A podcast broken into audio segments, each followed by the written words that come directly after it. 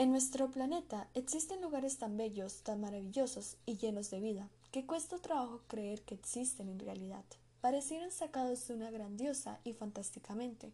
pero aún cuesta más trabajo imaginar que a la par de estos maravillosos lugares,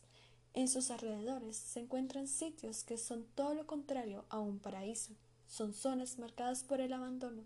la destrucción y la miseria humana, llegando incluso a que sus propios habitantes relaten diciendo que pareciera que Dios se ha olvidado de ellos. Uno de esos lugares es un pueblo llamado Macondita,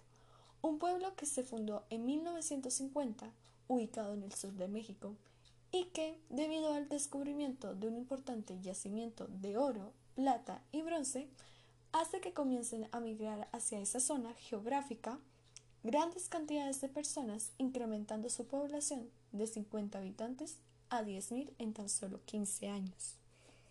Pocos años después de su fundación, el pueblo tenía un gran número de viviendas, un gran comercio y un número inmenso de turistas que venían a ver cómo se realizaba la explotación minera y estudiaban la fauna y flora de la zona. Con el paso del tiempo, el desarrollo de la minería y los atractivos turísticos lo hicieron un pueblo muy próspero y aparentemente tranquilo. Sin embargo, en el pueblo se comenzaron a ver sucesos muy extraños, desde avistamientos de luces y figuras que flotaban en el cielo, entes que recorrían las calles del pueblo,